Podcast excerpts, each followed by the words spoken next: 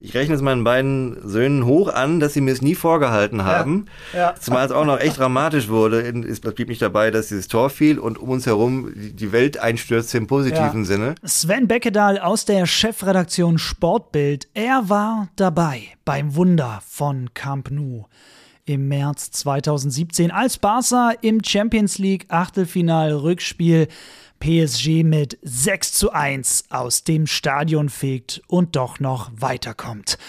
Sven nimmt uns nochmal mit zu diesem Spiel zum Wunder von Camp Nou wie er spontan an Karten gekommen ist, was er mit drei verrückten PSG-Fans am Hotelpool erlebt hat, eine gefährliche Situation im Hexenkessel von Camp Nou, ich sag nur Stage Diving, und was ihm seine Söhne bei diesem Stadionbesuch nie angekreidet haben. Ich bin Chris Höp. Stammplatz. Dein täglicher Fußballstart in den Tag. Und wir reisen zurück in die Champions League Saison 2016-2017, das Achtelfinale, Rückspiel. Barcelona gegen PSG am 8. März 2017 im Camp Nou. Und diese Reise, die machen wir zusammen mit meinem Kollegen Sven Beckedahl aus der Chefredaktion Sportbild. Sven, ich freue mich sehr. Stammplatzpremiere für dich heute. Ja, ich freue mich total, bin total gespannt, was auf mich zukommt und freue mich natürlich auch nochmal über dieses legendäre, bemerkenswerte Spiel von damals zu sprechen. Wann war denn für dich klar, dass du bei diesem Spiel im Stadion sein wirst? Das war erst zwei Tage vorher. Also das Spiel selber hat am 8. März stattgefunden. Das war ein, ein Mittwoch. Und ich war an dem Sonntag zuvor mit meiner Familie, Frau und zwei Jungs nach Barcelona gereist. Eine klassische Ferienreise, eine Woche Städtetour ah. Barcelona. Eigentlich war nur geplant, sich so ein bisschen dieses äh, Museum anzuschauen von Barca, was ja schon beeindruckend genug ist. Ich wusste zwar, da ist noch ein Champions League Achtelfinal-Rückspiel, war aber nicht so naiv noch zu glauben, Karten zu bekommen. Und wir haben dann an dem Montag hatte unser Ältester seinen äh, elften Geburtstag und wir sind dann zusammen alle Mann zum Stadion marschiert, wollten ins Museum und dann sah ich am Ticketshop, dass da noch Leute standen. Ich dachte, gut, frag doch mal, geht da noch was? Ja, und die Dame im Ticketshop ganz freundlich zeigt mir eine Übersicht von, den, von der Stadionplatzierung ja. und fragt, wo wollen Sie sitzen und wie viel sind Sie? Ich bin, oh. Krass, also einfach spontan Glück gehabt ein bisschen. Total, genau. Hab dann zugeschlagen. Meine Frau hat aus unerfindlichen Gründen verzichtet. Hat sie das nachher, kann ich gar nicht nachvollziehen. Nee, vielleicht ist sie ja kein Fußballfan. Eigentlich schon, allerdings vom FC Augsburg. Also insofern. Ah, äh, war vielleicht die Fallhöhe zu hoch. Entschuldigung, Augsburg. Ja, genau, genau. Ja, jedenfalls äh, waren wir in der glücklichen Situation von jetzt auf gleich nicht nur einen Museumsbesuch, eine Karte dafür zu erwerben, sondern auch für dieses Rückspiel gegen Paris. Und ja, habe dann für meine Söhne, der eine, wie gesagt, wurde ja elf an dem Tag, der andere sieben und für mich schön hinterm Tor von Paris, äh, wo Paris in der zweiten Halbzeit gespielt hat, also auch ideal, ja. wie wir im Nachhinein feststellen sollten. Und Absolut. haben da zugeschlagen und sind dann ins Museum natürlich nochmal mit einem ganz anderen Gefühl reingegangen, nach dem Motto, am Mittwoch sind wir hier, wenn es hier mal richtig voll ist in der ganzen Hütte. Und haben uns da alles auf uns wirken lassen und haben ja kaum geschlafen die nächsten zwei Nächte, weil wir doch sehr aufgeregt waren, dieses Spiel zu sehen. Darf ich fragen, was hast du für die Karten noch bezahlt, so spontan? Weißt du es noch? Ja, es war also knapp über 100 Euro. Also ich hatte in der Tat, jetzt muss ich mich doch nochmal, äh, muss ich meine Worte fressen, ich hatte mal ganz kurz eine Woche vor Abreise geguckt, was das bei den Sportsfreunden von Viagogo und Co. kostet. Da wurde der Eindruck erweckt, es kostet auch so rund um die 100 Euro. Und wenn man kurz vorm Bezahlen ist, dann kam da noch eine Mondgebühr hinzu und wäre dann bei 500 Euro irgendwas gewesen. Völlig irre, Krass. also wirklich im, im Gaunerbereich, aber nichtsdestotrotz. Natürlich, im Nachhinein hat sich mir auch erschlossen, warum es überhaupt noch Karten gab, denn äh, die Hoffnung bei Barcelona war relativ gering, überhaupt noch was reißen zu können, nachdem die im Hinspiel in Paris ja mit 0 zu 4 auseinandergenommen worden sind und auch gut bedient waren mit 0 zu 4. Absolut, absolut. Und das ist auch ein super Stichwort. Hast du denn schon ein bisschen die Tage davor in Barcelona auch mitgekriegt, wie denn die Stimmung so war bezüglich des Spiels? Ja, also es hat eigentlich gar keine Rolle gespielt. Normal hat man immer so, so, so ein Knistern in der Stadt, so, ja. dass man merkt, da steht jetzt was Großes bevor. Wir waren ja auch viel dann auch in Ramlas und in den äh, üblichen Hotspots unterwegs. Da deutete nichts darauf hin, dass da am Mittwoch noch so ein Spiel stattfindet. Das einzige Mini-Indiz war in unserem kleinen, feinen Boutique-Hotel mit Pool auf dem Dach. Da saßen oder lagen drei Paris-Fans, morgens schon mit einem Bierchen in der Hand am Spieltag, was man halt so macht als Fan. Und mit um meinem rudimentären Schulfranzösisch hat man dann so ein bisschen über das Spiel vom Abend ja. gesprochen und die drei waren so voller Vorfreude. Der eine zeigte mir noch stolz sein Handyvideo vom Hinspiel. Der hatte auch einen sehr exponierten Platz, wo er alle Torschützen eingefangen hatte. Krass. Ja, und die drei ließen 0,00 Zweifel daran, dass das heute dann eingefahren wird und man ins Viertelfinale einzieht.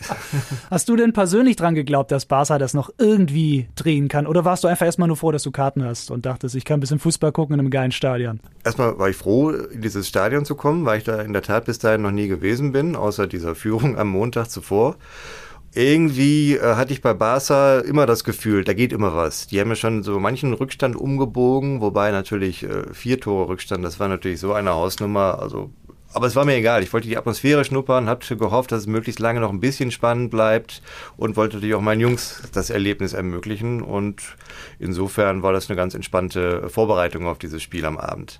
Hast du denn auf dem Weg ins Stadion oder bei der Ankunft am Stadion was Besonderes erlebt? Ist dir da was im Gedächtnis geblieben?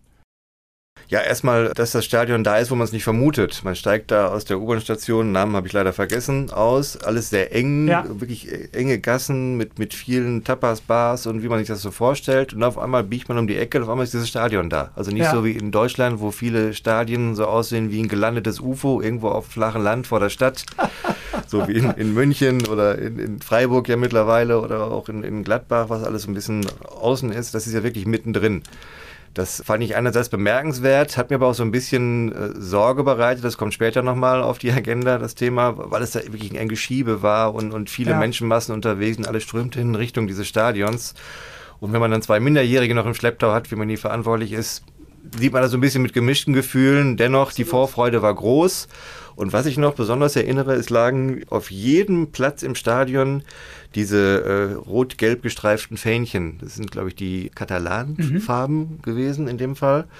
Ja, und als dann die Mannschaften einliefen, dann haben wirklich ausnahmslos alle, äh, es war, ich weiß gar nicht, wie es aus, ausverkauft war, es dann doch, doch am Ende noch es war brechenvoll und alle haben Fahnen geschwenkt. Das war irgendwie erhebender Moment. Also es war ja. keine, keine Choreografie, wie wir sie aus Deutschland kennen. Es war einfach so, so was familiäres, ein Miteinander und nach dem Motto, wir haben heute keine Chance, aber wir nutzen sie. Und ja. so die, diese, dieses, diese, diese Atmosphäre, die hat sich so ein bisschen da breit gemacht an dem Abend. Als es dann losging und eben, wenn du sagst, hier dann so ein bisschen Gänsehauptmoment, warst du dann so voll im privaten Sven-Modus, sag ich mal, so eine Moto, so eine quasi, ich genieße jetzt dieses Spiel oder war da vielleicht doch so ein bisschen auch so der Sportreporter wieder mit am Start, hat so ein bisschen geguckt, ja, wer, wer wird denn aufgestellt, wer spielt denn da? Ich meine, waren ja auch drei Deutsche mit dabei, ne? Terstegen, Trapp und Draxler. Oder, ja genau, also wie bist du an, an das Spiel rangegangen beim Gucken?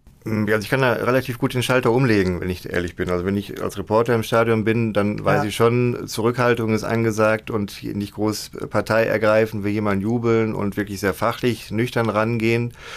In dem Fall war es wirklich pure Vorfreude. Ich wollte einfach, dass dieses Spiel jetzt losgeht und ja. möglichst auch mit, mit, einem frühen Tor losgeht, weil das macht die Wahrscheinlichkeit natürlich umso größer, dass hier ein kleines Wunder passiert. Und klar war das so ein angenehmer Nebeneffekt, dass man äh, mal eben so ganz bekannte Jungs gesehen hat wie Neymar und Messi. Einerseits aber auch eben vertraute Gesichter aus Deutschland, beide Torhüter, Deutsche, dann noch Draxler für mich als äh, Schalke-Fan und äh, gebürtiger Gladbecker mit Draxler, der aus Gladbeck kommt, verbindet dann, dann zumindest auf einer anderen Ebene so ein bisschen was. Ja. ja, und die standen dann alle auf der Platte und ich stand dann, wie gesagt, hinterm Tor von Barcelona, wo sie in der ersten Halbzeit gespielt hatten und äh, hatte Bombensicht nicht.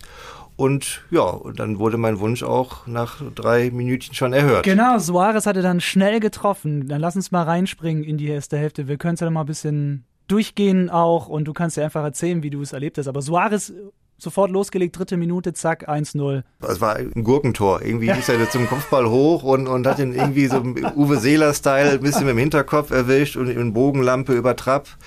Die haben noch versucht, das Ding da aus dem Tor rauszuhauen und äh, Torlinientechnik gab es schon damals, meines Wissens. Es gab noch nicht den VAR. Das ist auch nicht ganz unwichtig für dieses Spiel gewesen. Absolut. Und da war dann doch glasklar, dass das Ding weit hinter der Linie war. Also äh, Traumstart nach drei Minuten. Dann, man merkte richtig, die wollen jetzt, die wollen es erzwingen. Ja. Es war dann ein bisschen krampfig, äh, hat auch ein paar Längen dann in der, in der ersten Halbzeit. Dann hat dann Paris ein bisschen mitgeholfen durch äh, Kursawa in der das 40. Eigentor, das Eigentor. Genau. War natürlich nochmal gut, gut vor der Pause, nach ja. dem Motto nur noch zwei, dann haben wir zumindest die Verlängerung sicher. Dann Pause, durchatmen und dann ging es wieder los. Man muss natürlich eins noch dazu erklären, es war ja die Saison 16, 17, wie genau. du sagtest, und erst ab äh, 17, 18 wurde der VAR ja erst eingeführt. Das war das eine. Und es gab damals ja noch die Auswärtstorregel. Deswegen, Stimmt. Deswegen wirkte das ja so wie eine Herkulesaufgabe. Weil es hätte ja. ja. nicht gereicht, irgendwie beispielsweise alleine 5 zu 1 zu gewinnen. Genau. Das wäre zu wenig gewesen. Heute wäre es anders was ich persönlich gut finde, aber gut, da kommen wir dann gleich nochmal zu. Jeweils ging es dann standesgemäß weiter. Nach wenigen Minuten Elfmeter für Barca kann man geben, muss man nicht geben. Hätte es ein VAR gegeben, hm, bin ich mir hm. nicht sicher. Aber es war auf jeden Fall dann schön auf unsere Kurve hin. Der Elfmeter von Messi, den hat er dann auch ziemlich sicher reingesemmelt. 3 zu 0, ja, und ab da gab es natürlich kein Halten mehr. Also man merkte richtig, die Leute schrien die Mannschaft nach vorne und haben sie wirklich gepusht. Und man glaubte, durch, durch den Atem der 70, 80.000, die da im Stadion waren, kriegen die da entsprechend Rückenwind. Ja, und dann kam der äh, Partycrasher Edinson Cavani in der genau. 62. Aber lass mich mal ganz kurz noch reingrätschen und fragen, hast du denn davor schon dran geglaubt, dass Barca das drehen kann? Und Wann ist das bei dir so im Stadion gekippt, dass du glaubtest, so ja, da geht vielleicht noch was? War das dann am Anfang mit der geilen Stimmung oder nach dem schnellen Führungstreffer oder vielleicht kannst du uns da noch ein bisschen einmal mitnehmen? Ja, es war so die, die, die Mischung aus beiden. Erstmal die, dieses gemeinschaftliche Fahnenschwenken vorher, das ja. klingt jetzt total äh, banal, aber das, das hatte total was. Und äh, das Vereinslied wurde ja gesungen, das ist auch schon mal, wer es noch nicht gehört hat, bis dahin auch nochmal ein riesiger Gänsehaut-Testosteron-Moment. Ja, und dann eben das gewünschte frühe Tor. Wie gesagt, als es dann sich so lange zog und dann ewig nur 1-0 stand, dachte ich, hm, hm. ja, aber dann, klar, spätestens nach dem Messi 11 zum 3-0 ja. dachte ich, Mensch, das, das wird hier was. Das, ja. das lag richtig in der Luft, das knisterte. Wir waren total überzeugt, dass das jetzt auch leicht passieren wird. Ja, und äh, dann kam aber Cavani, wie du schon sagtest. Dann kam Cavani, ja. Und das war wirklich, wirklich ein, ein Stich ins Herz für uns alle es war vorher ein, ein, ein irrer Geräuschpegel wie ja. eine, eine startende Transall, so vom, vom, vom, vom Lärmpegel. und der wurde auf einmal runtergedimmt auf, auf, auf Zimmerlautstärke und so. Ja, oh. krass. Ja, und dann war auch wirklich alles unter, unter Schock. Es war wirklich, man, man hörte auch immer wieder Gespräche im Stadion. Ja, so ein bisschen Verzweiflung, Enttäuschung. Ich meine sogar schon ein paar Leute aus dem Stadion gehen sehen zu haben. Hey. Ja, ja, das soll man natürlich nicht machen. Ja. Ja.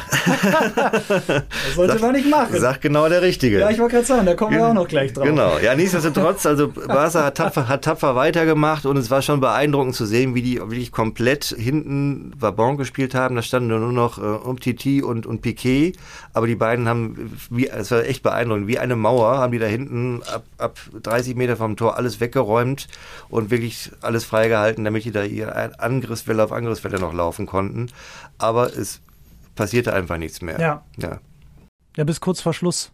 Dann quasi diese Schlussphase war ja sehr intensiv und genau, jetzt musst du einmal eben auch, ich weiß es schon, die Geschichte ist richtig Drama. Du hast ja selber gesagt, so ja, bis zur 86. bleibe ich und da gehe ich. Warum? War das wegen deinen Jungs, dass ihr einfach wegen dem Gedrängel früher raus wolltet? Oder ja, was war da der Grund dafür? In der Tat. Also ja. es, es, deutete wirklich aber aus dem Zeitpunkt nichts mehr darauf hin, denn ja. wie gesagt, äh, damals noch Auswärtstorregel, also nicht mal zwei Tore hätten jetzt noch gereicht in den letzten Minuten und ich habe zu meinen Jungs gesagt, wenn bis zur 85., 86. nichts passiert, dann lassen Sie schon mal rausgehen, damit wir hier heil rauskommen, weil der ja. Gedanke, mit zigtausend Richtung U-Bahn zu strömen, mag man vielleicht ein bisschen als, als äh, Mimimi empfinden, aber wie gesagt, wenn ich alleine gewesen wäre, was anderes, aber mit zwei mit Kindern kann Kindern, ich, glaube ich, das kann jeder nachvollziehen. Ja, ja, dann hatten die auch nichts dagegen, die waren auch ein bisschen traurig, dass es äh, doch nicht mehr geklappt hatte mit dem Wunder. Wir sind aus den Katakomben raus, aber Gott sei Dank noch im Stadiongelände, als es ein bisschen laut wird auf einmal noch. Und dann Nanu, dann wie uns nicht weiter dabei gedacht, vielleicht doch noch ein Tor gefallen. Naja, ja. es ist ja, müsste jetzt auch gleich Schluss sein. Ja. Dann wurde es nochmal richtig laut. Mein Sohn holt sofort sein Handy raus, ging ganz brav auf Bild.de ja, und sah 5 zu 1. Wir die Beine in die Hand genommen, wieder ja. in, in irgendeinen Eingang rein, sind kommen gerade ins Stadion rein, als wir noch sehen, wie eine weiter Ball vors Tor geschlagen wird. Ich glaube, Neymar war es. In dem Fall dann äh, Sergio Roberto irgendwie noch so wie Mario Götze im WM-Finale ja. mit einer Art Grätsche den Ball Volley nimmt und ins Tor buxiert. Das 6 zu 1. Und da kamen wir in dem Moment nochmal ins Stadion rein. Wir haben es also immer noch gesehen. Aber wir haben auch zwei Tore verpasst. Wir haben zwei Tore verpasst, was wirklich ein, ein ganz, ganz äh, schwarzer Fleck in meiner ja. äh, Stadion-Vita ist. Äh, ich rechne es meinen beiden Söhnen hoch an, dass sie mir es nie vorgehalten haben. Ja. Ja. Zumal es auch noch echt dramatisch wurde. Es blieb nicht dabei, dass dieses Tor fiel und um uns herum die Welt einstürzte im positiven ja. Sinne. Irgendein Barca-Fan war im, im Stage-Diving-Modus von der Tribüne gesprungen yes, und landete auf meinem kleinen Sohn. Oh Gott. Ja, der fing sofort an zu weinen. Ja. Der Barca-Fan, der gerade noch in völliger Euphorie war, war auf einmal voller Sorge und tröstete ihn, nahm ihn in den Arm, hob ihn hoch und äh, um uns herum nur noch pure Freude und die Leute brüllten immer Historico, Historico, was mit meinem überschaubaren Spanisch so bedeutet wie geschichtsträchtig, ja, was hier gerade passiert. Historisch, genau, genau ist ja klar. Ja. Nee, also das war eine völlig surreale Szene, weil auch auf dem Platz, man hat ja auch noch nie auch so, so ein Messi sich so ausgelassen freuen sehen oder auch Luis Enrique, der war glaube ich ja. über, quer über den Rasen gelaufen, der Trainer und, und lag in einem Knäuel von Spielern. Danach kam ja noch mal zwei Minuten on top. Und, und ich glaube, ich bin, da bin ich mir jetzt nicht ganz sicher, ob sich da jetzt meine, meine Erinnerung zu sehr mit Wunschdenken vermischt, dass Paris sogar noch mal fast vors Tor gekommen wäre. Das wäre ja noch der Hammer gewesen, wenn die es dann noch mal gedreht hätten. Dann wäre wieder Zimmerlautstärke angesagt. Da wär, genau. Aber so war dann irgendwann der Schlusspfiff und es war eine Explosion und wir sind dann auch heil da rausgekommen und äh, mit einem guten Gefühl immerhin äh, Großteile dieses äh, denkwürdigen Spiels wirklich live im Stadion gesehen zu haben. Ja, absolut krass. Ich habe auch nochmal geguckt, Bild hat damals getitelt einfach Barcelona schafft das Wunder. Ganz, ganz stumpf, aber gut in dem Fall, weil manchmal sind ja die einfachsten Zeilen auch die besten. So war es ja. Wie war dann die Fahrt zurück? Seid ihr gleich runtergekommen oder also wir waren total euphorisiert, logischerweise. Wir ja. hatten, die, die, Fahrt war dann auch noch relativ lang, weil wir hatten am anderen Ende der Stadt gewohnt und ja, wir waren so ein bisschen äh, so hin und her gerissen. Mir war es ehrlich gesagt immer unangenehm, dass ich ihnen diese zwei Tore vorenthalten ja. hatte durch meine übertriebene Fürsorgepflicht, aber nichtsdestotrotz äh, hat man natürlich nochmal die Tore Revue passieren ja. lassen. Ja, und im Hotel wartete dann auch dann meine Frau auf uns und, und war völlig euphorisiert. Die wusste ja noch gar nicht, dass wir zwei Tore gar nicht gesehen hatten. Das hatte erstmal gute Geschichte gehabt noch zu erzählen. genau. Und äh, ja, das war schon, schon ein großes Thema und auch im Nachhinein interessant, wie das Spiel auch so bewertet wurde, auch gerade was die Leistung eines anderen Deutschen anging, der da beteiligt war. Dennis Eitekin war ja der Schiedsrichter. Schiedsrichter genau. Genau. Nachspielzeit, ne? Genau. Und hat ja auch ordentlich, ordentlich was draufgepackt in der Nachspielzeit. Ja. War auch sehr, sehr wohlwollend von ihm und hat auch noch dann diesen Elver, den wir dann nur auf dem Stadion Vorplatz äh, akustisch wahrgenommen hatten, zum 5 zu 1. Ich habe ihn danach nochmal angeschaut, wo oh. Suarez äh, dahin sinkt für mich eigentlich ohne große Berührung. Ich glaube nicht, ja. bei, äh, wenn es den VAR schon gegeben hätte, dass dieser Elfmeter gepfiffen worden wäre. Also es war schon eine Verkettung äh, glücklicher Umstände, äh, die Barca auch zu diesem Wunder verholfen hat. Aitikin ist damals ziemlich stark kritisiert worden, auch für andere Entscheidungen an dem okay. Tag. Äh, also er war nicht immer in der Gala-Form, in dem wir ihn zuletzt in der Bundesliga meist erlebt hatten. Aber das kriegt man im Stadion dann in dem ganzen Trubel dann erstmal nee, nicht so mit. Du guckst ja aufs Spiel genau. und wenn eben dann irgendwelche Barca-Fans auf deinen Kindern landen, hast du ja auch was anderes. da haben wir erstmal andere Sorgen, genau. Ja, genau. Und im Hotel hast du auch nochmal die drei PSG-Fans getroffen. Ja, das war irre. Die saßen dann wirklich dann auch dann an der Hotelbar, wirklich, also Haufen Elend äh, nebeneinander versammelt, starten unglücklich in ihr Bier und, und sprachen nur noch ganz leise und kleinlaut. Ich hätte am liebsten in den Arm genommen und getröstet. Ja. Weil das war wirklich so ein, ein, ein Kontrast vom Morgen noch, dieses äh, euphorische, selbstsichere am Pool und das wird heute was und dann wirklich wie die geprügelten Hunde. Also das wünscht man ja. nicht mal seinem ärgsten Feind. Aber es war ein gutes Gefühl.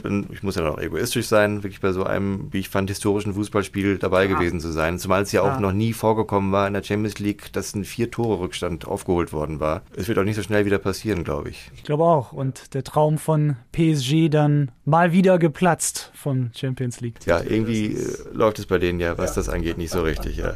Was mich ehrlich gesagt gewundert hat, weil es gab ja nochmal ein tolles Barcelona-Erlebnis für eine deutsche Mannschaft jetzt in der vergangenen Saison für Eintracht Frankfurt, diese dieses legendäre äh, Viertelfinalspiel in der Europa League, wo ihr dann Trapp bei Frankfurt im Tor stand. Ja, auch witzig. Und das, ne? Ja, und das dann aber, äh, die haben ja dann ja relativ klar geführt und dann kamen die auf einmal immer näher. Barcelona stand ja dann irgendwann auch noch 3-2, die hatten dann, glaube ich, neun Minuten Nachspielzeit.